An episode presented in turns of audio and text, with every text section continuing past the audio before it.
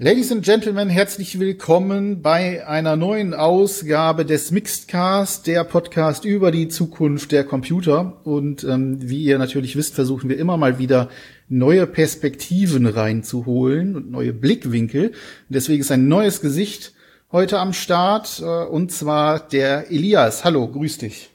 Hallo, vielen Dank für die Einladung. Ich freue mich dabei zu sein. Wunderbar, sehr gerne. Ähm, ich könnte dich jetzt vorstellen, das mache ich aber nicht. Das Bessere wird sein. Du sagst uns einfach mal ganz kurz, wer du bist, was du machst und warum du hier bist.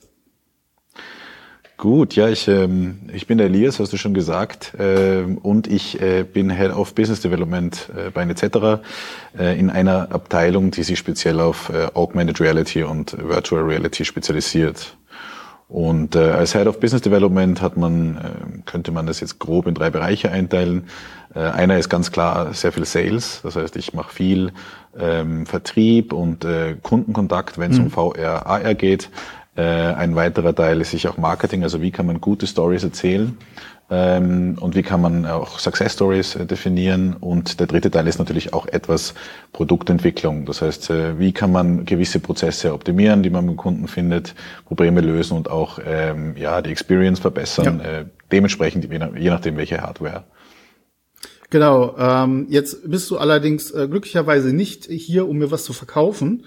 Äh, uns geht's heute vor allem darum, wie bist du zu diesem ganzen Thema gekommen und natürlich dann auch, wie wird denn heutzutage so gerade in der Praxis Augmented Reality angewendet? Ähm, was gibt's da so für ja, Schwierigkeiten, was ist besonders cool daran, etc. Darüber wollen wir heute mal ein bisschen reden und so ein bisschen aus der, aus der Praxis schöpfen. Das ist ähm, nicht, hat man nicht ganz so häufig. Wir reden ja sehr, sehr viel auch über Virtual Reality, Augmented Reality mhm. kommt immer ein bisschen, bisschen kurz, hat natürlich auch viel damit zu tun, dass die entsprechende Technik immer noch so ein bisschen schwierig ist. Darüber reden wir dann auch gleich nochmal. Aber, und das fand ich super interessant, und damit fangen wir gleich mal an, du hast ja einen ganz anderen Background. Du hast ursprünglich Soziologie studiert und da in dem Bereich äh, Stimmt. sogar äh, spezialisiert auf Global Studies. Wie kommt man von diesem Thema zu AR und VR, immersiven Medien an sich?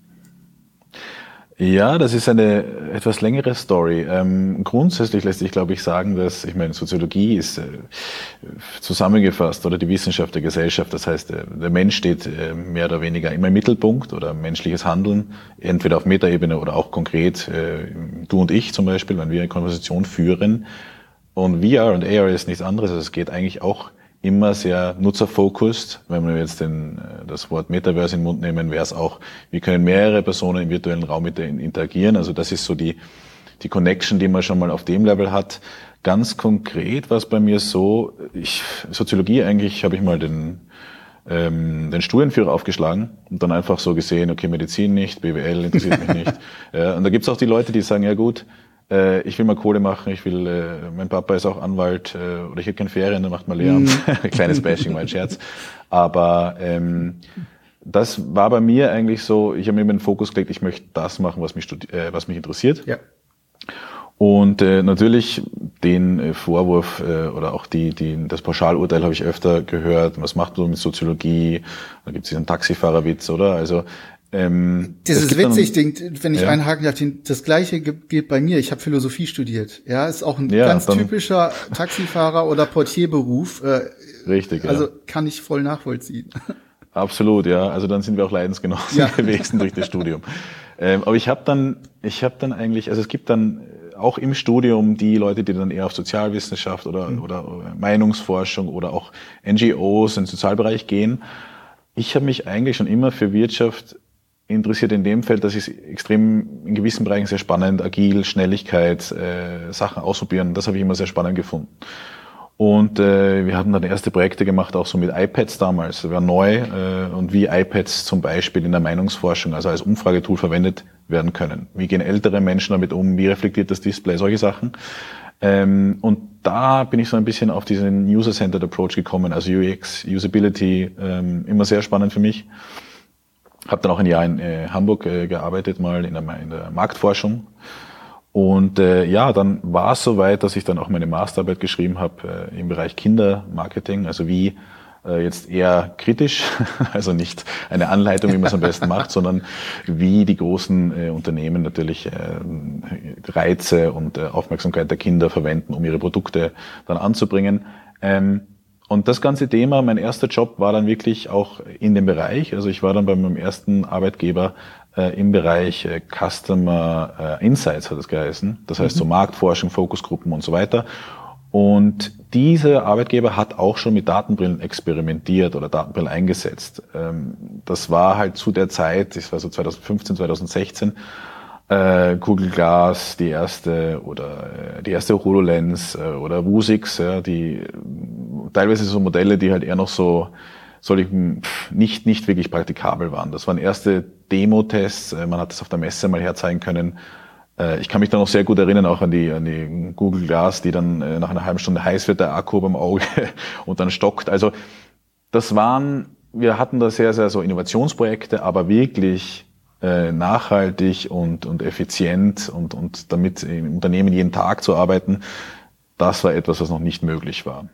Und so bin ich eigentlich dann in die ganze Richtung weitergerutscht. Also 2016 war dann auch so dieser VR Hype, äh, Cardboard und Gear und, und so weiter. Und äh, ich habe dann in ein Startup gewechselt und habe einen Bereich, also das Startup hat sich eigentlich um auf Computer Vision spezialisiert, also Bilderkennung. Und äh, ich habe den VR-AR-Bereich dort aufgebaut, komplett neu und äh, eher so im Bereich Immobilien, Real Estate, also das ist der klassische, klassische Use Case, oder? Man, man weiß nicht, wie ein fertiges Haus äh, aussieht und man geht dann einfach schon im Vorfeld virtuell durch, hat dann noch Drohnenflüge und so weiter, kann sich das dann anpassen. Solche Themen. Und ähm, ja, das, das war eigentlich so, so der Weg, wo ich mich dann wirklich darauf spezialisiert habe, ähm, auf diese Technologie und bin jetzt äh, seit zweieinhalb Jahren äh, auch in der Schweiz nach Zürich gezogen von Österreich. Ähm, neuer, neuer Heimat, äh, wo eben, also gerade Zürich ist ein, das wissen vielleicht die meisten nicht, aber ist ein großer VR-Hub. Äh, wir haben Microsoft, auch Magic Leap, Google, äh, die ETH hat ein eigenes äh, Mixed Reality Lab. Äh, also da passiert sehr, sehr viel, auch im Bereich Forschung und das ist eine relativ spannende Dynamik dort. Du hast gerade angesprochen, so die 2016er ähm, Hype-Zeit, äh, die es da mhm. gegeben hat. Äh, wie hast du das erlebt? Also von, es war ja so eine, so eine große Aufbruchsstimmung. Da sind ganz, ganz viele Sachen prognostiziert werden innerhalb von zwei, drei Jahren. Hat jede Wohnung äh, irgendwie einen Breitband-Internet-Anschluss, mit dem sich VR ähm, realisieren lässt. Ich kann mich noch gut dran erinnern. Das ist äh, damals der Graylin von, von HTC hat da ein paar sehr sehr fette mhm. Statements gebracht dazu, die natürlich mhm. alle nicht eingetreten sind. Aber wie hast du so diesen, also vor allem die Zeit darum herum erlebt und dann auch so danach gab es ja so einen gewissen, ich sag mal, XR-Winter, ne, so ein, mhm. so, ein, so ein Abflachen der Kurve. Mhm. Wie ist das bei dir gewesen? Also du wirst mir, du kennst die Debatte auch ganz gut, oder? Das ja. geht schon bei Jahre äh, hoch und runter. Ich, ich glaube, die VR, VR-AR-Debatte ist halt eine sehr emotional geführte. Das heißt, äh, jetzt damals, wo, wo, wo es dann wirklich so ähm, alles gehypt worden war mit der Cardboard, mit der Gear, ähm, neue Use Case wird alles verändern, Kino nur noch in VR, Konzerte noch in VR.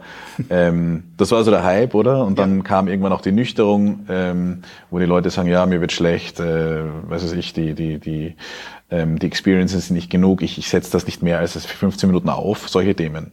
Ähm, jetzt haben wir wieder so, ähm, also die Devices haben sich ja seitdem dann auch etwas äh, in Richtung Standalone entwickelt, oder? Also ich erinnere mich vielleicht ganz konkretes Beispiel. Wir hatten auch hier, unsere Zielgruppe war Bauträger, und äh, zum Beispiel mit der Samsung Gear steckt man ja das Smartphone rein äh, hatten wir eine Produktdemonstration für einen virtuellen Rundgang und dann ist halt einfach das Smartphone ausgegangen, weil es überhitzt ist, ja, mit der ja. 360-Grad-Ansicht. Ja. War nicht so cool für den Termin. Ähm, das waren wohlgemerkte Einzelfälle. Also äh, wir hatten schon, wir hatten schon eine gute, gute Arbeit. Aber da war dann natürlich das für den Kunden weg. Der hat dann gesagt, ja gut, nein, dann danke. Das, das gibt nicht den Mehrwert. Ähm, zweiter Case, wir hatten ja auch dann die, ähm, also ja, wenn du, wenn du sagst, du, du hast äh, rechenintensiveres Material, die äh, HTC Vive oder HTC Vive ja. Pro im Einsatz. Aber auch da war es so, also wenn wir zu Kunden hingegangen sind und man darf nicht vergessen, das ist immer ein, ein Innovationsprojekt oder ein neues Projekt für die. Das ist nicht, wenn man Buchhaltungssoftware verkauft oder ein ERP-System und sagt, okay, ich habe Referenzwerte, das ist um den den Preis, ich will die und die Anschlüsse, sondern man, man stoßt ja immer einen Prozess an. Und äh, wenn du dann hingehst und sagst, okay, du baust mal den, du holst mal das Zocker-Notebook raus, du stellst die zwei Stationen auf, äh, du schaust mal, ob alles gut äh, äh eingerichtet ist, dauert mal eine halbe Stunde und dann fangst du an, die, die, die Demo zu zeigen, dann ist für einen Kunden das schon viel zu viel. Ja. Also das war, das waren, äh, wollte ich sagen, schon Zeiten, wo ähm, wo es sehr viel Arbeit gebraucht hat, äh, Kunden zu überzeugen. Also da haben wir auch gemerkt, so Web, Web ist einfach noch das, was den Kunden mehr Mehrwert bringt. Also Web-Rundgänge, 360 Touren und mhm. so weiter. Ähm, ja, und dann, dann, das war so die Zeit, ähm, wo es meiner Meinung nach einen, einen, einen sehr starken Push wiedergegeben hat, ist durch Corona. Also wenn ich es jetzt direkt vergleiche äh, mit meinem ersten Arbeitgeber, äh, wo es wirklich äh, hartes Nurturing, man ruft an, äh, muss schauen, Cold Calling äh, und ein VR-Service und den Mehrwert am Telefon erklären in ein paar Sekunden. Ja. ähm, jetzt ist es so, dass wir einfach viele Telefonate äh, oder Anrufe bekommen haben, äh, wo Leute uns gefragt haben, wir haben einen Standort in äh, Malaysia oder in, in, irgendwo in Singapur und wir kommen einfach nicht hin mit unseren Servicetechnikern. Und wir haben gehört, da gibt's die HoloLens zum Beispiel oder da gibt's Remote Assistance Technologie, mhm. könnt ihr uns da helfen? Ja. Das war also die, die, die die Awareness, dass äh, AR, vor allem, vor allem AR, ja, äh, und Datenbrillen äh, wirklich einen Mehrwert helfen und unterstützen können und auch ein Return of Invest irgendwo bringen, das ist das erste Mal wirklich stark gemerkt ähm, mit der Corona-Krise eigentlich. Ja, ja, im Prinzip ja der Zwang, der dann ausgeübt wurde, der, der sozusagen externe Zwang auf alle, wo dann jeder sich überlegt hat, okay, wie kriegen wir denn jetzt Meetings, die wir sonst immer, äh, keine Ahnung, mit äh, auch mit Inlandsflügen oder ähnlichen Geschichten ähm, äh, gemacht haben. Wie kriegen wir die anders? Und dann ist Teams, äh, und dann ist es dann groß geworden, Teams, Zoom-Calls etc. Und dann natürlich, wie du gerade gesagt hast, auch die immersiven Medien. G ging auch eine Zeit lang gerade am Anfang relativ viel diese Geschichte rum, Messen in VR abzuhalten etc. Das hat sich nicht so richtig durchgesetzt, ähm, weil so computerspielmäßig da irgendwie durch irgendwas durchzulaufen, das, das hat noch keiner so hinbekommen, dass man sagen kann, ähm, kommt irgendwie der eigentlichen Experience näher, aber die Cases, die du gerade natürlich genannt hast, für die Industrie immer schon eine deutlich einen deutlich größeren Mehrwert als für den privaten Nutzer. Ne? Also solche Sachen wie eben die HoloLens, ähm, Augmented Reality äh, Unterstützung. Aber da kommen wir gleich noch mal ähm, ein bisschen mehr drauf zu sprechen. Nochmal ganz kurz zu VR und äh, 2016 und Co. HTC Vive, Rift äh, hat im Prinzip den VR-Frühling, äh, wenn man es mal so nennen möchte, äh, dort eingeläutet für Konsumentinnen und Konsumenten. Hattest du selber auch so eine zu Hause? Äh, wir hatten hier im Startup, ja, wir hatten ja. eine HTC Vive Pro, ähm, wir hatten auch ähm, relativ früh ein Pass-Through-Experiment mit der HTC Vive bereits. Ähm, Ach, interessant. Kann man sich wahrscheinlich vorstellen, dass das ja. äh, sehr körnig war, ja. aber es ging da grundsätzlich darum, dass wir einfach mal schauen, wie, wie wirkt der Pass-Through-Modus äh, auch bei, bei solchen äh, VR-Brillen. Ähm, und hatten dann auch so eine, eine Stahl-Demo gemacht, wo du dann quasi äh, so Stahl abschöpfst, flüssigen Stahl und dann ja. äh, so unterschiedliche Spielstationen macht. Das war auf einer Messe. Ähm, aber wir hatten da schon relativ viel experimentiert mit der HTC Vive Pro. Ja. Auch so, was ist möglich in bezüglich ähm, VR-Raum, also mehrere, mehrere Personen quasi in einen Raum ja. zu bringen, wo das noch nicht so salonfähig war, ähm, hatten wir schon im Einsatz. Ja, zu Hause nicht. Ähm, zu Hause, muss ich wirklich sagen, war dann die Oculus Go und ja. die Quest dann so. Also es war schon erst Standalone, weil ich die ganze, das ganze drumherum. Die ganze Installation so und so weiter. Ja. Aber gezockt hast du sicherlich auch mal zwischendurch, oder? Mal irgendwas auf der. Ja, ja schon, klar, sicher. Was, was hast also, du da äh, gezockt? Weißt du das noch? Was war dein Lieb was war dein Lieblings, deine Lieblings-App, wo du gesagt hast, boah, das war, das fand ich besonders cool? Kannst dich da an eine Also erinnern? ich mag, ich mag, ja, ich mag vor allem die Apps, die wirklich das volle Potenzial von, von VR rausholen. Ganz konkret war Superhot, so eine App, ja. ja die einfach Low Poly, ja. komplett. Äh, äh, grafisch nicht, nicht jetzt irgendwo anspruchsvoll, aber es geht um die Bewegung, um die Dynamik, ja. dass du wie in Matrix den, den, äh, den Kugeln ausweichst, oder? Ja, richtig. Und, und das habe ich so spannend gefunden. Also das holt den, den maximalen Mehrwert raus, das soll es sein. Im, im direkten Vergleich äh, habe ich auch mal, ähm, ich glaube Half-Life, was Alex? Ich Alex, weiß gar nicht. Ja, Half-Life, genau. ja, ja, auf ja. der auf der HTC Vive haben wir das gespielt und weißt du, das ist halt, gut, du musst halt nachladen und du musst halt durchgehen durchs Level. Es ist sehr, sehr realistisch, die Grafik ist eine andere, aber es hat nicht annähernd den Spielspaß, weil du denkst dir dann auch nach, einem, nach ein paar 15, 20 Minuten, okay, pff, ja, das ist ganz gerade, sorry, aber ganz ehrlich, Shooter ist halt äh, Tastatur und Maus. Oldschool, äh, okay, ich verstehe. Ja, klar, sicher, Counter-Strike. Nein, aber ich, ich finde... Der Aufschrei äh, ist gerade groß bei den Zuhörern und Zuhörern. Wie kann er sagen, dass Half-Life Alex der heilige Gral äh, der VR-Spiele. Ähm, das sind ja Shooter halt, also naja. Aber du hast völlig recht. Äh, ja, aber die, das Gegenbeispiel war, angeht, ne? ja, ja, ja, eben. Also das möchte ich ja nicht. Ich finde halt, das, das war die Stärke äh, direkt, oder? Ja. Ähm, Superhot oder äh, Space Invader, nein, nicht Space Invader, äh, weiß nicht genau, irgendeine Demo-App auf der, auf der Quest. Ähm, einfach, wo du, wo du der ganzen Körper einsetzen kannst und, und wo damit eben gespielt wird. Ja. Beat Saber ist Mit natürlich auch ein ähm, ist, Beat Saber die, ganz klar. Die App äh, äh, diesbezüglich, also Matthias ähm, von, von Mix, der ist ja auch ein großer Vertreter dessen, was du gerade gesagt hast. Das heißt, so mhm. VR ist dann besonders erfolgreich, wenn es ein völlig einzigartiges äh, Bewegungskonzept mit umsetzen kann. Also etwas, was du auf einem Bildschirm nicht umsetzen kannst. Theoretisch könntest du Half-Life Alex natürlich auch auf einem Bildschirm umsetzen. Allerdings ist es natürlich wieder auf der anderen Seite, also die Immersion ist natürlich eine ganz andere, wenn du bist in der Welt etc. Brauchen wir nicht drüber diskutieren. Also ist natürlich grandios, aber ich verstehe den Punkt auf, je auf jeden Fall, den du gerade machst, nämlich dass diese einzigartigen Bewegungsabläufe, Sachen, die man halt wirklich nur in VR erleben kann, in dieser Form und auch in, in Form des Bewegungsablaufs äh, ganz besonders sind. Und ist ja nicht umsonst so, dass Beat Saber und Superhot seit sechs Jahren die Charts immer überall Eben, dominieren, oder? Dominieren, ja. Also das hat ja, ja. schon seinen äh, Sinn, vollkommen klar. Okay. Genau, ja.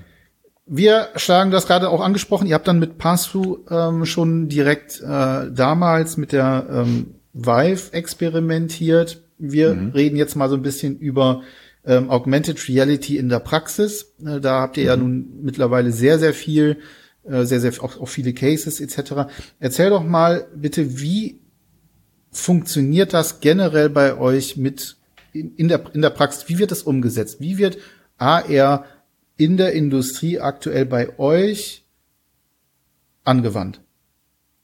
Mhm. Mach mal so ein so ein so ein so ein, ja. so, ein, so Überblick. Gib uns mal einen Überblick, wie das funktioniert. Was können wir uns darunter vorstellen? Also ich glaube, ähm, was als erstes wichtig ist, ähm, bevor man überhaupt äh, ein, ein Device übergibt oder mit einem Kunden eine, eine, Brille aufsetzt, ist mal zu verstehen, was, was, was für Sorgen hat der Kunde, was beschäftigt ihn, was ist ein Use Case, ein Anwendungsfall. Mhm. Was ich oft sehe, ist einfach Use Case, die sehr oberflächlich sind. Man schickt eine Brille zum Kunden, die vermarkten das kurz äh, und ähm, verwenden das dann halt einmal im Jahr und diese angestaubte Brille. Ähm, wo wir uns fokussieren, also wir haben so ich würde mal sagen, drei Märkte, wo wir besonders reingehen. Das ist eben Industrie-Cases, ähm, auch etwas äh, Life Science und auch die ganze Transport. Und das sind natürlich alles Branchen, die, äh, wo Zeit und Geld äh, sehr, sehr wichtig ist und knapp. Wo nicht? Und ähm, ja, klar, aber ich ähm, genau, aber es geht halt darum, was, was speziell AR betrifft, ja, und da sind wir wieder beim Thema Innovation und, mhm. und so weiter du musst sehr, sehr schnell zeigen, dass das ganz einen Mehrwert hat. Sonst wird dir keiner dafür zahlen. Also sonst sind wir auf der Seite, und das, das, wir spezialisieren uns da nicht so drauf, aber sonst sind wir beim Marketing, oder? Du mhm. hast eine virtuelle Schnitzeljagd durch einen Supermarkt, okay, ist ja. schön für eine gewisse Marketingaktion, aber wir wollen wirklich Mehrwerte schaffen. Und das heißt, äh, jetzt, wenn man, wenn man die Standard klassische Industrie anschaut, ja, äh, hohe Fluktuation, ähm, alle Prozesse werden zunehmend digitalisiert, internationaler, ähm, viele Leute verlassen das Unternehmen, neue Unternehmen kommen wieder ins Unternehmen rein. Das ist die Frage, wie, wie kannst du das Wissen speichern? Ähm, und da, das versuchen wir auch ähm, rauszufinden. Also was ist die Ausgangssituation eigentlich beim mhm. Kunden? Mhm. Ähm, I4.0 ist, glaube ich, das meist ausgereizt, ausgeschlachteste Wort überhaupt, oder auch vor allem im deutschen, im deutschen Markt. Fakt ist aber, dass die meisten, also ich fast, fast ausschließlich, also ein Großteil der Unternehmen, mit denen ich spreche, die verwenden noch immer papierbasierte Prozesse. Also alles, was vor Ort passiert, ist in, in, in, oder alles, aber ein Großteil ist noch immer papierbasiert. Das heißt, da fangen wir mal an. Wie bekommt man Papier zu digital im ersten Schritt? Ja. Weil dann kann man das Ganze natürlich auch im Print packen. Ja. Also das ist so das, wo wir eigentlich ansetzen. Was sind die Probleme? Was ist die Ausgangslage? Was ja. ist die Datenlage? Und wo will man hin? Wie darf ähm, ich mir ähm, das vorstellen? Also wenn ich jetzt, mhm. also ich habe jetzt so, ne, also keine Ahnung, zum Beispiel eine Checkliste oder ähnliche Geschichten an der Maschine. Ich habe dann jetzt mhm. ein, habe ich dann richtig ein Digital Twin schon bereits vor mir oder ist es dann ein Overlay? Beschreib mal, wie äh, funktionieren so, also so, so einen typischen, einen typischen Ablauf, der sich mit Augmented Reality darstellen lässt. Wie sieht der bei euch aus? gibt es unterschiedliche Möglichkeiten. Also je nachdem, wenn es zum Beispiel darum geht, könnte man unter dem Begriff Digital Workflows ähm, zusammenfassen, oder? Also Schritt-für-Schritt-Anleitungen direkt vor der Maschine vor Ort äh, für Schulungen oder für Inspektionen, für Wartungen und so weiter. Also einfach Wissen vor Ort speichern. Ja. Jetzt könnte man sagen, okay, das Ganze könnte man im Smartphone darstellen, Schritt für Schritt. Man könnte auch, ähm, vor allem wenn man äh, ein Smartphone mit LIDAR-Scanner, der iPhone 12 Pro äh, und aufwärts, dann könnte man schon sagen, man ähm, kann das relativ genau verorten. Man könnte zum Beispiel zu unterschiedlichen Prüfpunkten hin navigiert werden, hingeführt. Ja. Äh, wenn man eine Brille auf Da sehe ich dann richtig so ein Pfeil im Bild. Ähm, genau, genau. Das ist natürlich dann, wenn ich eine Brille aufhabe, umso besser. Also, ja. weil dann habe ich dann sozusagen noch diesen, diesen Immersionseffekt dabei, richtig? Genau, richtig. Ja. Also wenn du, wenn du HoloLens aufsetzt, ähm, kennst du ja, oder? Also quasi hast du die 3D-Information im Sichtfeld und wirst ja. dann ganz genau zu Punkten hingeleitet und hast beide Hände frei, um das Ganze zu bearbeiten oder Probleme zu lösen, ja, äh, ja. also Handgriffe zu erledigen. Und dann Schritt für Schritt äh, kommst du zur nächsten Prüfung. Das ist der eine Bereich. Äh, was eher so in Richtung Digital Twin geht, ist natürlich auch, okay, du baust zum Beispiel eine Maschine, und willst das Teil dann irgendwo hinstellen, äh, bevor das 5-Tonnen-Gerät irgendwo steht, wäre es natürlich gut, wenn du keine Fehler drin hast und das Ganze nochmal den Re-Engineering-Prozess starten musst. Das heißt, wir gehen auch in die Richtung so äh, Design-Reviews. Also wie kannst du quasi schon in einer sehr, sehr frühen Phase 3D-Modelle verwenden äh, von, von Prototypen und zusammen evaluieren. Ja. Es geht entweder allein, aber allein, dass du räumliches äh, Verständnis hast und man darf nicht vergessen, unterschiedliche Teams, interdisziplinär, äh, auch gerade wenn der Kunde dabei ist, es ist nicht immer äh, das vom gleichen, also die Leute verstehen oft was anderes darunter, wenn sie ja Pläne anschauen. Und das ist einfach ganz, ganz simpel gesagt, äh, das sorgt dafür, dass weniger Fehler passieren. Ja, man hat also ähm, richtig dieses, man sieht es ja und da gibt's dann weniger Interpretationsspielraum darüber, ob das nun, keine Ahnung, rundeckig oder sonst irgendetwas ist, sondern genau, genau, ganz klar, ja. ganz klar. Und äh, ich meine, da sind wir so jetzt in den Cases, was für Anwendungsfälle gibt's. Mhm. Ähm, wenn wir jetzt wieder auf die Datenbrillen geht, oder gehen, ist das natürlich noch eine Frage, welche Datenbrille für welchen Case. Ja. Und äh, da muss man auch ehrlich sein. Also wir sind, wir machen viel mit der HoloLens, wir machen auch viel mit der Vuzix oder der Realware. Äh, wir hatten auch schon Projekte mit der Magic Leap, aber äh, also jetzt vom, von der AR-Seite. Ähm, HoloLens wird nicht oder weniger wahrscheinlich angewendet, dass man irgendwie draußen rumläuft und äh, ähm, äh, Inspektionen macht, weil einfach das vom Sichtfeld, vom Kontrast und auch von der Akkuleistung allein nicht möglich ist. Das heißt, man muss auch hier sagen, HoloLens eignet sich extrem gut für Schulungen und ja. äh, einfach auch Onboarding, oder? In einem geschützten ja. Umfeld, wo der Mitarbeiter die Brille aufsetzt und einfach geleitet wird. Und das sind so Erwartungen. Also man kommt sehr schnell in Konflikt natürlich. Also ich bin auch oft, ich war letztens in, in äh, bei einem Kunden im Bahnunternehmen und da hast du dann halt auch äh, fünf bis zehn Mitarbeiter vor dir stehen äh, und die sagen, ja, zeig her mal dieses Gerät, oder? Und dann rennen sie herum äh, und sagen, ja gut, aber da sehe ich draußen gar nichts oder ja. wie funktioniert das genau? Und die haben ja grundsätzlich schon alles, was Neues ist so, ja gut, hey, wir haben bis jetzt auch immer mit Papierlisten gearbeitet, warum sollen wir uns verändern? Ne? Ja. Und da geht's halt darum, die Leute abzuholen, zuerst sagen, okay, was braucht's überhaupt für ein Device, was ist der Prozess und wie kommen wir an unsere Ziele? Was wollt ihr denn überhaupt? Also geht's darum, Zeit einzusparen, geht's darum, mehr Qualität zu haben, geht's darum, das ist auch oft der Thema, werden Leute überwacht durch diese Devices. Ich sehe es eher so, die Leute haben Empowerment, also die können agiler arbeiten, selbstständiger arbeiten, weil sie eben nicht so abhängig davon sind, ob wenn irgendein Problem ist, ein anderer äh, Mitarbeiter dann vor Ort kommt und das löst und sie da bis dahin eine Wartezeit haben. Also man kann auch ja. so Job Rotation und, und äh, agile Arbeit irgendwie pushen. Das ja, finde ich sowieso, spannend. also finde ich eine interessante Idee. Ne? Also wenn man jetzt zum Beispiel Mitarbeiterinnen oder Mitarbeiter hat, der jetzt nicht jeden Tag an irgendeiner Maschine arbeitet oder so und da fällt jetzt mal jemand aus, äh, dann kannst du natürlich, wenn du eine visuelle Anleitung hast und die dann am besten auch noch irgendwie im Blickfeld über eine AR-Brille etc. einfach leiten kannst, dass er auch Prüfpunkte nicht übersieht oder was weiß ich, äh, was es da alles gibt, das stelle ich mir schon ziemlich äh, praktisch vor äh, in, in dem Moment. Ne? Also da, da sind dann die Ausfallzeiten natürlich äh, deutlich geringer.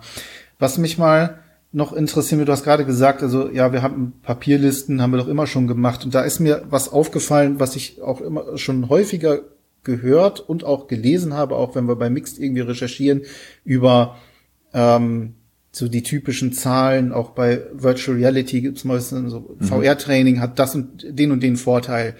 Und dann mhm. finde aber mal belastbare Zahlen. Was hat's denn nun wirklich gebracht? Da findet man, findest viele Webseiten, gerade natürlich auch Corporate Websites, die damit sowas werben oder so, stehen auf 60 Prozent mhm. schneller, 80 Prozent schneller. Aber wenn man dann mal nachbohrt, dann hat man häufig das Problem, dass die Unternehmen schon gar nicht angefangen haben, vorher ihre Zeit zu messen. Also was brauche ich jetzt zum Beispiel, nehmen wir jetzt mal einen Inspektionsgang. Ich habe einen Papierinspektionsgang, den müsste ich jetzt einmal komplett messen. Was kostet der mich an Zeit, an Aufwand, an, an auch an, an, an finanziellen Kosten dann äh, im Prinzip? Und dann müsste ich das ja gegenüberstellen. Wie ist denn deine Erfahrung mit äh, Unternehmen? A, machen, machen das? Gibt es auch welche, die das wirklich dann machen und wirklich evaluieren, wirklich sagen, so, ich möchte jetzt mal ganz genau sehen, wie viel Zeit habe ich jetzt eingespart? Oder gibt es einfach so generell so die Frage so, wenn du dann fragst, ähm, ja, wie lange mhm. braucht ihr denn für so einen Papierdurchlauf? Äh, ja, äh, keine Ahnung, so zwei Stunden, drei Stunden, wissen wir nicht genau. Ist das auch deine Erfahrung? Ähm, ja, zu gewissen Teilen schon. Ähm, was ich schon immer merke, ist, also äh, wir starten oft mit so einem BOC, dass wir sagen, ein Proof of Concept Projekt äh, für ein, zwei, drei Monate und da geht es einfach darum, die richtige Datenbrille, den richtigen Use Case mhm. und gewisse Ziele. Was wollen wir erreichen damit? Ja? Äh, wie du schon gesagt hast, also es kann entweder sein, dass sie sagen, gut, sie, sie wollen schneller sein oder sie wollen weniger Fehler machen oder mehr Transparenz. Ähm, wir machen es grundsätzlich so, dass wir so eine Art Return of Invest äh, für die Kunden oder mit den Kunden äh, rechnen. Dass wir am Ende sagen, von dem BOC, es ist was am Papier, ähm, du hast so und so viele Einsparungen durch äh, den Einsatz von Augmented Reality. Messt ihr das ähm, dann richtig? Also genau, das heißt, ihr geht dann mit wir. und äh, schaut euch dann sozusagen beide beide ähm, Varianten an, also sozusagen die analoge und die digitale Version. Simplester Case wäre, ich meine, äh, du hast ein Problem äh, in, in, also weil wir jetzt einen Kunden hatten, das ging jetzt eher um, um Remote Assistance, aber du hast ein Problem äh, in, in, wo war der, in Singapur, äh, glaube ich, und die haben dort ähm, für, für Service hinreisen müssen, haben drei Wochen gewartet in Quarantäne, sind dann zum Maschine, okay, um das, das zu lösen. Ne? Ist hart. Äh, versus auf der anderen Seite ja. Remote Call, Anleitung. Äh, also ich glaube, das, ja, immer, das ja, ist klar. natürlich der einfachste Case, ganz klar, plakativ. Ähm, aber so kann man das relativ gut äh, aufgleisen und jede, jede Firma ist unterschiedlich. Es geht dann ja auch nicht nur darum, was passiert während des Prüfgangs, mhm. sondern was, was sind die nachgeschalteten Prozesse, oder? Ja. Also was, wie lang braucht es denn, bis ein Fehler behoben wird im Nachhinein? Oder wie lang brauchen Informationen, bis sie in ein anderes System ähm, geführt werden? Und oft, was ich spannend finde, aufs Ganze gesehen, äh, du startest natürlich immer mit, oder wir, mit VR AR Guidance, also wie kannst du einen Mitarbeiter vor Ort unterstützen, aber es geht dann weiter, wie kann die Daten erfasst werden, ja, also wie kann der zum Beispiel vor Ort auch Informationen dokumentieren, in der HoloLens zum Beispiel ein Foto machen oder ein Video aufzeichnen von einem gewissen Prüfpunkt. Das macht er dann ganz und einfach über das Interface, ne, einfach zack. genau, drückt einfach Foto hin machen. oder, oder ja. Sprachsteuerung, was auch immer. Ja. Und das wird dann, geht es dann auch darum, wie kann man das Ganze synchronisieren und dann ähm, ja, dann geht's weiter, oder? Welche Systeme, SAP, ERP und, und dann stellen sich die Unternehmen auf die Frage, ja gut, eigentlich haben wir nur Teil die Prozesse noch digitalisiert oder wir haben nur teils 3D-Modelle, wollen wir nicht mal grundsätzlich alle 3D-Modelle machen.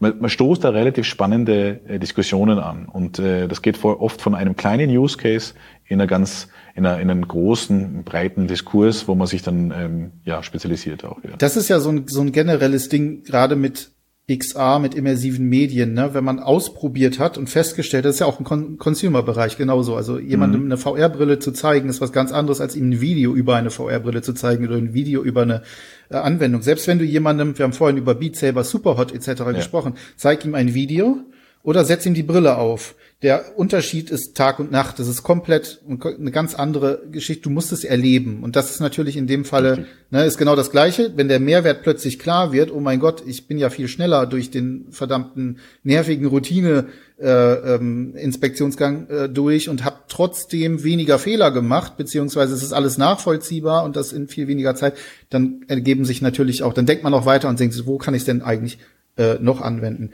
Das ist ziemlich interessant. Lass uns noch mal kurz über die Technik sprechen. Äh, also generell, mhm. was funktioniert denn so? Du hast gerade vorhin schon gesagt, ne, draußen Ähm, HoloLens vielleicht nicht so gut. Also nehmen wir jetzt zum Beispiel, ihr arbeitet ja, glaube ich, auch im Transportwesen, also Bahn. So, da hast du mhm. draußen mhm. äh, die, den, die Zug stehen, der gecheckt werden soll. Ähm, mhm. Lichtverhältnisse, strahlender Sonnenschein, HoloLens und dann sieht man nichts mehr. Ähm, was funktioniert gut mit AR aktuell schon und was vielleicht noch nicht so gut äh, in, in dem Bereich? Wo sind, also jetzt mal rein technisch gesehen, auch von den Brillen her, die es gerade gibt, auch Magic Leap 2, weiß ich nicht, habt ihr die schon äh, mal äh, ausprobiert? Ist auf dem Weg, aber ist aktuell noch nicht. Okay, ja, ja, genau. aber die eins kennt ihr, ne? Klar. Ähm, wa was sind wir, da so aus deiner Erfahrung, was, was funktioniert besonders gut mit den Brillen? Was noch nicht, mhm. wo man, wo du vielleicht zum Beispiel sagen würdest, okay, da würde ich jetzt eher auf ein Tablet oder doch noch eher auf ein, auf, auf ein Smartphone gehen, weil das vielleicht auf der Brille noch nicht so gut funktioniert. Gibt's da was? Ja, ist auch wieder sehr, sehr, sehr unterschiedlich. Also ja. es kommt immer auf die Rahmenbedingungen an, das hast du ja schon angesprochen. Ähm, und da kannst du schon mal starten, okay, wie lang braucht denn eine Schicht von einem Arbeiter überhaupt? Dann kannst du schon mal fragen, okay, und wenn die durchgehend, wenn er durchgehend Holens aufhaben muss, dann geht das genau drei Stunden. Wenn die Stunde, Schicht acht Stunden ist, ist schon freut Problem, sich, wenn seine oder? Schicht nur drei Stunden mehr geht. Ja, genau, genau. Und äh, ja, also man muss auch überlegen, was werden Mitarbeiter, wenn die jetzt selbstständig dann die Akkupacks auswechseln und so weiter. Ich habe die Erfahrung, oder wir können es relativ klar unterscheiden zwischen Outdoor und so ein ist eine Umgebung, wo staubig, laut, äh, sonstiges ist, wo es einfach nicht wirklich, äh, jetzt sagen wir mal, Labor- oder äh, Indoor-Verhältnisse ähm, hat, würde ich entweder die RealWare ähm, oder Real Navigator weil es einfach ein stabiles Device ist, kannst runterschmeißen, passiert nichts, äh, acht ja. Stunden Akku und so weiter. Also sehr, sehr robust. Äh, hat halt äh, in dem, aber aktuell jetzt äh, verwendet wieder keine AR-Funktion, reicht auch von der Kamera nicht. Ist dann mehr aber, so, ist das diese, dieser Bildschirm, der so mit einem Bügel, glaube ich. Ist wie ein Smartphone unterm Auge eigentlich. Ja, genau. Mhm. Und, und du kannst, also so ein kleines Display am Auge, ja. unterm Auge, und du kannst einfach rein mit Sprachsteuerung, also du verwendest auch nicht deine Hände, sondern rein mit Sprachbefehlen, äh, auch in Lautumgebung, also bis zu, ich glaube, 95 Dezibel sogar, ähm, äh, den, den Arbeitsprozess steuern. Ja. Und das ist eine ganz neue Arbeit äh, oder ganz neue Weg, ähm, Prozesse und, und, und Checklisten durchzuführen. Ähm, auf der anderen Seite, äh, und, und das zweite ist vielleicht noch Tablets und Smartphones. Ähm, also die haben, das, ist, das, das funktioniert super gut, super stabil draußen. Ja, ähm, in gewissen Cases, also wir haben dann auch den Fall, wo die Mitarbeiter sagen, wir müssen auch Wartungen machen, wenn es regnet oder wenn es schneit. Und dann ist es auch schwieriger, ein Smartphone ähm, Touchscreen zu bedienen. Also da geht dann wirklich rein mit Sprachsteuerung, habe ich sehr, sehr spannend gefunden eigentlich.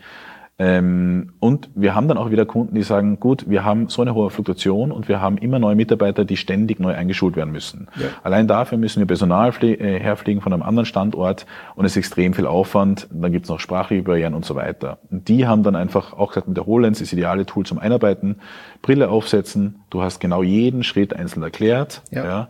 ja. Äh, die haben so auch dann pro, pro Prüfschritt, wie machst du es nicht und wie machst du es. ja. Es geht ja darum, nicht jetzt, dass wir sagen, hey, wir wollen den ganzen Text, der in Anleitungen drin ist, einfach in ein kleines Display äh, packen äh, und dann liest man. Dann musst du lesen, ja. Ist, genau, genau. Also du denkst Prozesse neu oder du machst halt äh, zum Beispiel ein Video pro Arbeitsschritt. Ist schon ja. sehr, sehr viel erklärt und sehr viel eingespart. Und äh, ja, so, so würde ich sagen, also ich, ich sage weder, dass, dass die HoloLens für gewisse Prozesse, also das HoloLens nicht geeignet ist oder, oder das Device, das andere, Smartphones nur, das ist wieder das, was ich sagen will, Anwendungsfall wichtig, mhm. Use Case wichtig, Ziele wichtig und dann entscheiden wir meistens, welches Device macht eigentlich Sinn. Ja. Und ähm, manchmal sind es auch mehr Geräte. Also wir haben auch äh, Kunden, die mit der Realware bei Hands-Free-Teilen arbeiten und dann weitermachen mit dem Smartphone. Ja. Und äh, ein Punkt noch abschließend, also das muss man, glaube ich, auch realistisch sehen. Äh, Mitarbeiter sind immer sind nicht erfreut, wenn sie äh, auf einmal von einer Software äh, einen, einen Pfeil angezeigt bekommen und sagen, du gehst jetzt dahin, jeden Prüfprozess. Das heißt, man muss da auch überlegen, und das ist so die Mitarbeiterakzeptanz, wann braucht es einen Mitarbeiter und wann nicht. Und äh, das kann er auch entscheiden. Also in, man, wenn man einmal einen Rundgang gemacht hat bei einer Maschine oder ein paar Mal, dann wird man meistens wahrscheinlich wissen, wo man hin muss. Ich rede jetzt noch von Neulingen, also geschulte Mitarbeiter sowieso nicht mehr. Das heißt, man muss das auch, finde ich, sehr, sehr zielgerichtet einsetzen, wann macht Sinn, wann nicht, sonst hat man dann schnell die Akzeptanz, äh, auch ist auch wieder verschwunden. Ja. ja. Sehr interessant. Ähm, physikalische Grenzen, wir sind gerade bei Technik gewesen, beziehungsweise mhm. bei der AR-Technik, also da backen ja noch diverse Unternehmen dran, unter anderem Apple, kommen wir am Ende noch mal kurz zu, mhm. um irgendwie so diese hoch oder beschworene, alltagstaugliche VR-Brille zu bauen. Äh, ich habe schon verschiedene ähm, Geräte davon auch ausprobiert, so für den, für den äh, Consumer-Bereich, also Unreal zum Beispiel. Ähm, das ist alles ganz nett, funktioniert aber noch nicht so richtig. Also sowohl ich habe eure Folge gehört drüber, ja. Ich ja. habe äh, euch zugestimmt, absolut. Die, ähm, ja, das hat auch natürlich viel dann mit dem Kontrast zu tun. Dann hast du abgedunkelte ja. äh, Brillengläser, damit du überhaupt irgendetwas siehst. Das sorgt wiederum dafür, dass du nicht wirklich an einem äh, an, an Bildschirm arbeiten kannst etc. Da gibt's also noch eine ganze Menge ähm, zu tun diesbezüglich.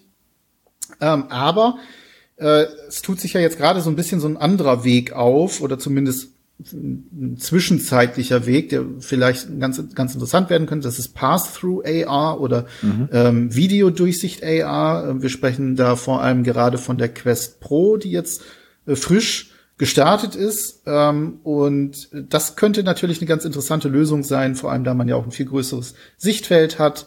Ähm, ne, diese, diese Mixed Reality View, der ist deutlich immersiver, deutlich größer. Man, dadurch, dass zum Beispiel bei der, bei der Quest Pro äh, kein, nicht zwangsläufig das abgeschottet ist, rechts und links sieht man immer noch mhm. nach außen, ähm, auch die Übereinstimmung. Und in Farbe erstmal. In Farbe funktioniert ja auch. Mhm. Du hast es jetzt auch ausprobiert. Ja. Gib doch mal deine Einschätzung. Also wie findest du das Device erstmal generell und wo siehst du auch gerade so, wenn wir jetzt sagen im beruflichen Kontext für euch, wo siehst du theoretisch mhm. Möglichkeiten, das anzusetzen? Ähm, also grundsätzlich äh, hat mir das Device gut gefallen. Äh, ich, ich möchte vielleicht jetzt, ich glaube, auf alle technischen Aspekte macht es weniger Sinn einzugehen, aber so die drei Sachen, die mir sehr gut gefallen haben. Ja. Ähm, erstens ist das äh, absolut pass-through, du hast es schon genannt. Ähm, da ist er vielseitig neben dem ganzen Zuckerberg-Bashing, ähm, aber auch wurde bemängelt, dass der Pass-Through-Mode enttäuschend ist, dass er so körnig ist und sich da nicht wirklich viel optimiert hat äh, zu, im Vergleich zu den Vor Vorgängern Quest 2. Ähm, ich, ich, ich finde das, also ich finde das, ähm, ich muss da ein bisschen widersprechen. Also ich finde, klar ist es, man kann jetzt, man kann im Password Mode äh, keinen Text vom Computer lesen. Das ist noch etwas schwieriger oder am Smartphone. Aber was ich gemerkt habe, also ich habe die, ich habe die Demo, ich habe ein paar ähm, äh, Dinge gespielt im, im Office ja, und habe einfach die ganze Brille äh, die ganze Zeit angehabt. Das heißt, ich habe im Pass-Through-Mode gewechselt und habe einfach, das ist mir später erst aufgefallen, komplett durch, den, durch die Räumlichkeit navigiert, ohne die Brille jemals abzunehmen. Das heißt, was ist möglich äh, mit, mit dem Pass-Mode? Was ist jetzt schon möglich? Du kannst navigieren, du kannst auch Dinge vermessen. Also du kannst ja äh, jetzt bei Horizon Workrooms zum Beispiel deinen, deinen Tisch äh, quasi vermessen und mit reinbringen und solche Sachen. Das heißt, äh, wenn es darum geht, einen konkreten Business Case zu machen, zum Beispiel in, im Bereich Construction, ja, Real Estate, solche Sachen, kannst du damit schon relativ gut arbeiten. Und klar, we are not there yet. Äh, aber es ist schon ein erster guter Schritt, finde ich. Und da sind wir jetzt wieder beim Thema äh, Hype und dann wieder Hate und sowas. Die Leute sind eben einfach sehr oder die die, die Erwartungshaltung ähm, die, ist immer die sehr Erwartungshaltung speziell, ist ja. immer sehr speziell, aber statt da, da kommen wir jetzt fast schon wieder ins Thema Metaverse allgemein rein, ja.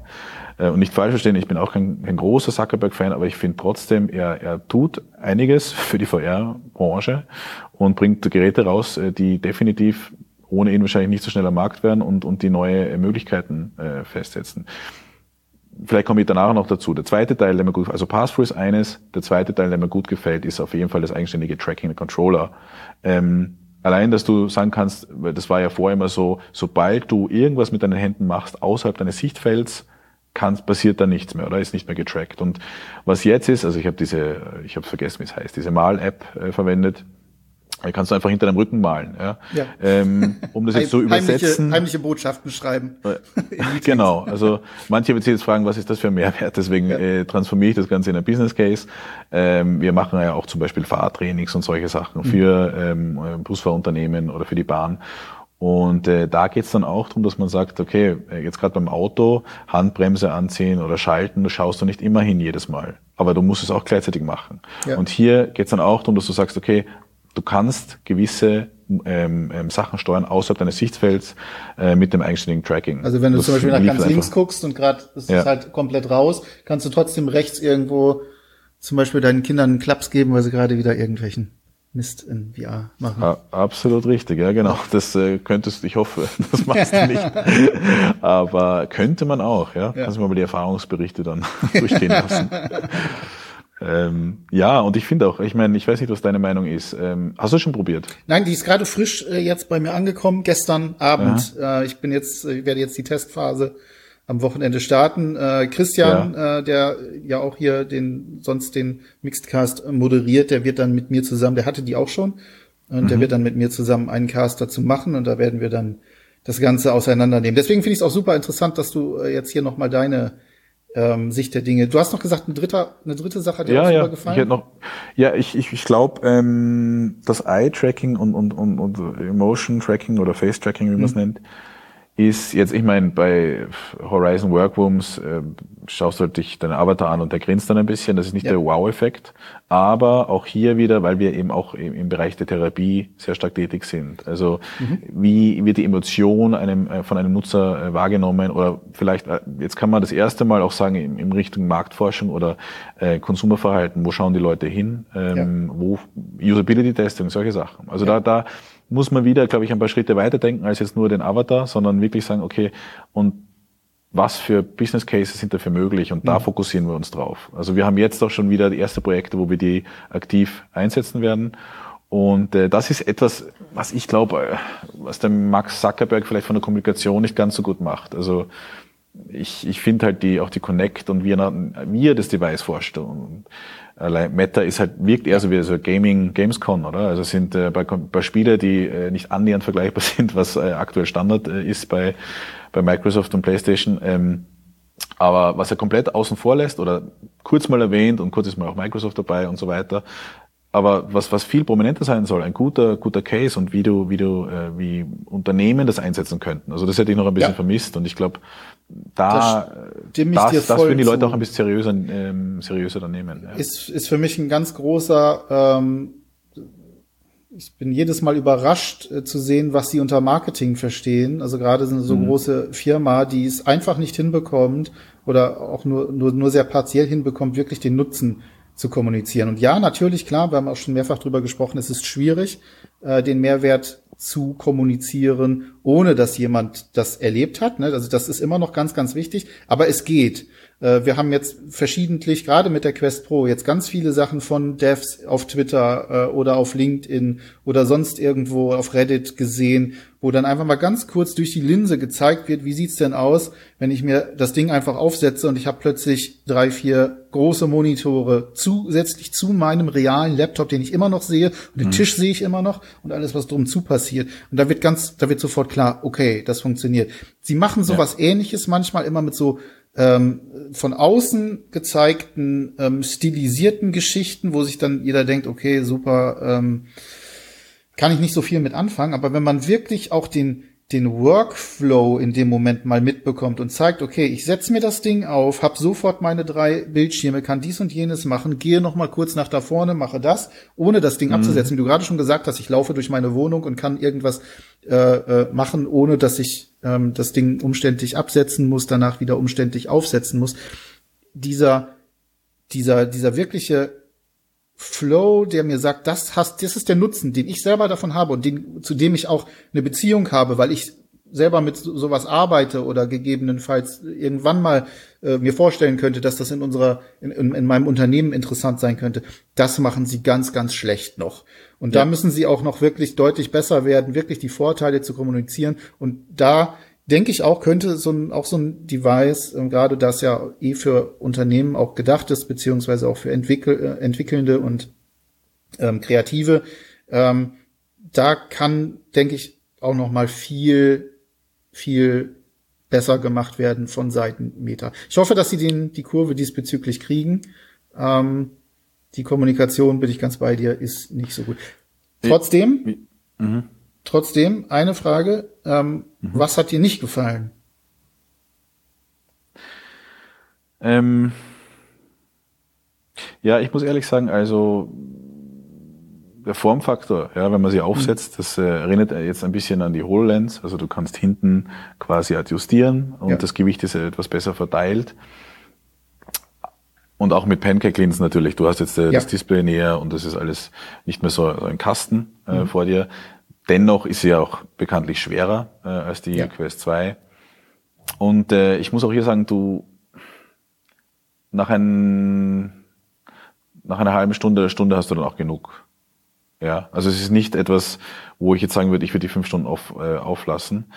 Ähm, das Was ist muss aber da noch passieren? Muss es also einfach, einfach leichter werden oder ist es so ein bisschen ja, also, die Tatsache, dass er hat jetzt diesen immer, harten Halo-Ring? Ja, ja, Du hast dann auch einen, einen schönen roten Streifen ah, am okay. Kopf, wenn du sie absetzt. Ja. Schaut immer ganz cool aus, dann wissen die Leute, was du gemacht hast, zumindest die letzte Stunde. Hast ähm, du gespielt oder gearbeitet? Genau, genau. Bei uns kann man sagen beides. Ja, das ist sehr gut. immer ganz easy. Ähm, Nein, aber das ist, glaube ich, äh, generell, ich, ich, ich zitiere da euch, irgendwer von euch hat das mal gesagt, weg von den Gesichtscomputern. Oder? Ja. Also man muss, man muss wirklich äh, weg und ich finde es, äh, ja, da, da ist noch etwas zu tun. Ich meine, die nächste äh, Brille ist ja schon wieder angekündigt. Ähm, für mich ist dann wieder die neue Frage, äh, will ich überhaupt oder ist es wichtig, fünf Stunden oder drei Stunden in einem Virtual Reality zu verbringen? Oder geht es darum, Use Cases so erfahrbar und gut zu machen, dass es absolut eine halbe Stunde, eine Stunde ausreicht, um gewisse Sachen zu testen? Ja. Und das ist für mich der Anspruch, den ich auch an, an gute äh, Business Cases habe und gute VR-Experiences. Ähm, wenn man es schafft, dass man zum Beispiel nicht mehr vor Ort gehen muss und eine, eine räumliche, realistische Erfahrung hat von irgendwelchen Arbeitsgriffen oder von äh, Fahrsimulationen oder sonstiges und das so gut hinkriegt, ähm, auch mit Haptik und Feedback, äh, dann reicht wahrscheinlich auch eine halbe Stunde mal aus. Aber man hat, man hat, kann einiges an ähm, Dingen ermöglichen äh, auf ganz neuen Ebenen in einem virtuellen Raum, die sonst eben nicht möglich sind. Äh, und ich sehe es da oft immer so das Argument, ja gut, ähm, ich will jetzt nicht länger als eine Stunde aufhaben. Ja, es ist gut, aber die Frage ist auch, ist es, ist es notwendig? Und reicht so ein kleiner Glimpse, weißt du, äh, oder ein spezieller Case? Ähm, ja. Also ich denke, gerade mit dem Gerät wird, geht das genau in diese Marschrichtung. Hat natürlich auch ein bisschen was damit zu tun, dass der Akku gar nicht lang genug durchhält. Ähm, ein, eineinhalb Stunden oder so? Ja, anderthalb Stunde, so. Ich ja. bin jetzt dann mal, mal gespannt, muss mal testen ähm, ja. wie sich das genau verhält. Persönlich muss ich natürlich sagen, so mein Ziel, das ist jetzt noch längst nicht so weit, aber mein Ziel wäre es irgendwann, ich habe hier zwei 40 Zoll Monitore und noch einen mhm. Pivot-Monitor rumstehen und ich würde das gerne irgendwann einfach austauschen gegen so ein einfaches Headset, das ich mir aufsetze, das super easy, leicht zu tragen ist und ähm, na, wo ich dann hier ohne hat dann natürlich auch noch eine Menge mit Energiesparen und so zu tun. Ne? Hast du nur ein Headset, hast das Ganze als virtuelle ähm, Monitore, dann kann ich, habe ich nicht nur drei, sondern habe ich vielleicht sechs oder so, die dann alle genau auf meinen Workflow abgestimmt sind. Darauf, das hätte ich natürlich schon gern. Aber du hast völlig recht. Jetzt zu diesem Zeitpunkt reicht es gut aus, völlig aus, wenn man, da bin ich auch fest von überzeugt, wenn einfach der Use Case, selbst wenn er nur eine, für 20 Minuten äh, da ist oder so, aber so gut ist, dass er wirklich einen ordentlichen Mehrwert für den Anwender und die Anwenderin bringt. Ich glaube auch, ähm, vielleicht noch dazu kurz, ähm, ich glaube, der Zuckerberg sieht das ja dann auch irgendwo so als äh, im, im, im Endstadion oder quasi äh, als Endergebnis, oder? Genau das, was du sagst, dass man dann quasi, ähm, oder auch wie Ready Player One, ähm, übertrieben formuliert, aber äh, grundsätzlich, dass du dann wirklich nur noch das Device hast und alles andere quasi ist gone, oder? Das ist die ja. alte Generation, am, am, am Screen zu sitzen. Ähm, wie inwiefern er da einfach Erwartungen schürt, die er dann selber noch nicht halten kann, ist immer die Frage, oder? Also ja. wie präsentiert er das? Und vor allem zweiter Punkt, wenn eine Entwicklung sichtbar war in, in, der, in der Geschichte der Datenbrillen, ist es, dass Customer-Faced, also B2C-Market noch nicht funktioniert. Das hat bei der Google Glass schon nicht äh, funktioniert, wo dann die Leute als äh, Glassholes bezeichnet wurden. Ja. Äh, hat bei Magic Leap nicht äh, funktioniert. Ja, äh, da war auch wieder Marketing versus äh, wirklich dann, was kann die Brille? Und Erwartungshaltung. Und das ist auch jetzt das Thema. Also es wird wieder, ich finde es immer sehr interessant, warum. Äh, ich glaube auch, das ist der Business Move mit Microsoft jetzt, dass man mehr in die, in die Enterprise-Welt kommt mhm. und äh, Sachen kombiniert. Aber das ist etwas, was aktuell noch nicht äh, B2C, glaube ich, funktioniert. Und was da fehlen auch viel. Bis zu einem gewissen Teil halt. Ja, es ja. fehlen einfach noch so ein bisschen die Anwendungsfälle. Also man kann natürlich die Vision sehen, wohin das geht. Ne? Also wenn ich, ich hätte natürlich auch viel lieber meine Brille, sagt mir, äh, wenn ich nachher rausgehe und ich gehe auf die Straßenbahnhaltestelle zu, dann kriege ich schon eingeblendet, wann kommt der Zug und ich weiß, ob ich rennen muss oder nicht. Äh, oder mhm. eben halt klassisch die Google Maps Geschichte. Ne? Man kann sie ja jetzt schon mit dem Man kippt das Smartphone an und sieht dann den Pfeil eingeblendet, wo ich hin möchte. Das habe ich dann Darfst natürlich du, musst auch. aber schnell wieder runternehmen. Das ist gefährlich im Genau, das, aber ja, das wäre natürlich schön, wenn ich das wäre cool. Hands, Hands-Free hätte etc. Also mhm. da geht's natürlich hin. Ähm, aber diese Use Cases, die müssen natürlich erst so gebaut werden, dass sie auch wirklich dann auch breit akzeptiert werden und dass sie dann die Leute wirklich, äh, dass sie dann feststellen, okay, ich habe wirklich einen Vorteil davon, mir jetzt so eine Brille aufzusetzen. Und die muss dann natürlich auch entsprechend einigermaßen aussehen. Wie gesagt, es darf kein großer Kasten sein und so weiter und so fort. Das ist natürlich völlig klar und das wird noch eine Weile dauern. Wo wir gerade genau dabei sind, das wird noch eine Weile dauern. Als letztes nochmal deine Einschätzung, weil das bei uns schon mittlerweile so ein Running Gag ist. Wir haben vorhin schon mal Apple angesprochen. Ähm, Apple bringt ja, und das ist auch so gerade in unserer Bubble, ähm, eine sehr ähm, verbreiteter Mythos. Also wenn, also Apple wird es ja bringen und dann wird es auch ganz grandios, weil es ist ja Apple. Aber es verschiebt sich jetzt offensichtlich erneut. Neue Gerüchte sagen, AR-Brille von ähm, Apple irgendwie erst 2025, 2026. Grund sind wohl Designschwierigkeiten, was auch immer das heißt. Aber mhm. mal du als erfahrener AR-Spezialist auf dem Gebiet, was glaubst du, könnte Apple vielleicht besser machen als Meta? Äh, also ich glaube ganz am Anfang mit der Kommunikation, das wäre mal das Thema. Indem sie einfach die Klappe halten, ja. Hm? Äh, richtig, ja genau. ähm, ich glaube halt, wenn man sich jetzt anschaut, also von, ich muss eher ehrlich sagen, ich habe äh, jetzt schon so oft äh, irgendwelche Leaks gehört und äh, News und Rumors, es kommt nächstes Jahr, es kommt nächstes Jahr und es mhm. wird äh, da und dort äh, jetzt announced und so weiter, ist nie passiert. Mhm. Wenn man sich jetzt anschaut, was, was hat Apple schon gemacht, also ganz klar Investments in AR-Markt und im VR-Market. Also sie haben mehrere Startups äh, aufgekauft. Ja. Ähm, es gibt äh, ja AR-Kit, äh, es gibt äh, LeaderScan und so weiter. Das sind alles so Punkte, wo man sagt, okay, die, die, die entwickeln sich technologisch in den Bereich und wollen da ganz klar durchstarten. Ähm, ich kann dir ehrlich gesagt noch nicht, noch nicht sagen, wann es genau kommt. Ich glaube, ich bin selber jetzt Schade. kein riesiger Apple-Nutzer. Ja, ich sag mal nächstes Jahr, okay? okay, alles klar. Im März. Ähm, ich ich glaube, was sie richtig, ich glaube einfach, Apple äh, ist äh, gut oder ist, wenn es jemand schafft, Datenbrillen für den Endkonsumentenmarkt zu machen, dann wird es Apple sein. Weil Apple, die sind, die sagen, okay, das hat irgendwie diesen Markenwert oder das setzen Leute auf, weil sie, äh, weil es eine Apple-Brille ist. Es ist von der Usability und von der Interaktion ähm, so gut im System, in ihrem System integriert, oder? Mhm. Ähm, dass du sagst, du kannst es super auch kombinieren mit deinen ganzen Gadgets, mit der äh, Apple Watch US und so weiter, Smartphone. Ähm, ich denke, es wird auch wieder eine externe Akkueinheit kommen und solche Sachen. Also ich glaube nicht, dass es komplett standalone ist. Vielleicht ist es auch komplett gekoppelt an die an Smartphone ja, mhm. und einfach eine Erweiterung. Ähm, also da könnte ich, könnte ich sagen, okay, ähm, weil es Apple ist und weil Apple einfach ähm, jetzt auch mit dem iPhone oder iPod damals immer so komplett, komplett neue Richtungen und Wege gegangen ist, könnte es wahrscheinlich sein, dass sie hier ähm, was schaffen, was durchschlagt. Ich musste aber ehrlich sagen, ich es gibt ja auch, es ist, es ist ja auch noch nicht mal von AR, sondern auch VR-Brille. Oder sie haben beide, beide Bereiche. Genau, soll beides irgendwie kommen, ja. Genau. Aber ich bin auf jeden Fall gespannt, ähm, was kommt. Ich finde es einfach cool, dass äh, eigentlich alle großen Player daran sind oder in den Markt glauben. Also wenn du vergleichst, ähm, verkaufte Einheiten pro Brille und dann zum Beispiel in Relation setzt mit, äh, keine Ahnung, äh, Konsolen oder sonstiges, äh, kommst du halt nie dahin oder Smartphone schon gar nicht. Und trotzdem wird, wird, wird extrem viel Investment in dem Bereich ähm, betrieben. Und dass der Apple an Bord ist, finde ich schon spannend, weil es macht den Markt dann auch interessanter. Und Definitiv. da war auch letztens auch ein, ja, Konkurrenz ähm, äh, bestrebt, belebt das Geschäft, sagt man ja so schön. Ne? Absolut, absolut. Und ich glaube, wenn Mark Zuckerberg vor etwas Angst hat, dann, dann wird es wahrscheinlich Apple sein mit der ja. Brille. Ja, absolut. gut, das ist natürlich auch klar. Also Meta muss jetzt im Prinzip etwas bauen, worauf Apple ja schon, also was Apple schon perfektioniert hat, ihr eigenes Ökosystem, äh, ne, mhm. ne, mit auch mit mit iOS und so weiter und so fort. Das ist ja alles schon da. Darauf können sie auch künftige Produkte wie zum Beispiel eine AR oder VR-Brille auslegen und ja, gut, Usability brauchen wir gar nicht reden. Also die ist bei Apple natürlich grandios. Äh, dementsprechend kann man sich natürlich vorstellen, dass ein solches Gerät nicht auf den Markt kommt, ohne dass es für Nutzende einen wirklichen Mehrwert hat, sich so ein Teil auch wirklich dann vor die Rübe zu schnallen oder aufzusetzen. Vielleicht schaffen es ja wirklich, das Ganze in eine Form zu bringen, wo man sagt, mein Gott, ähm, das ist mal wirklich was ganz Neues.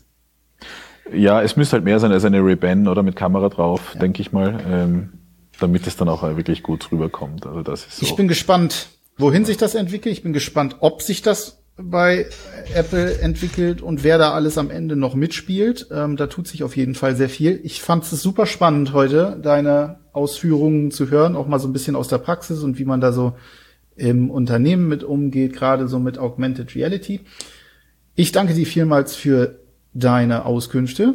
Hat mir danke viel Spaß gemacht. Und ähm, ja, das war's für heute. Mach's gut. Wir hören uns. Bye bye. Dankeschön. Tschüss.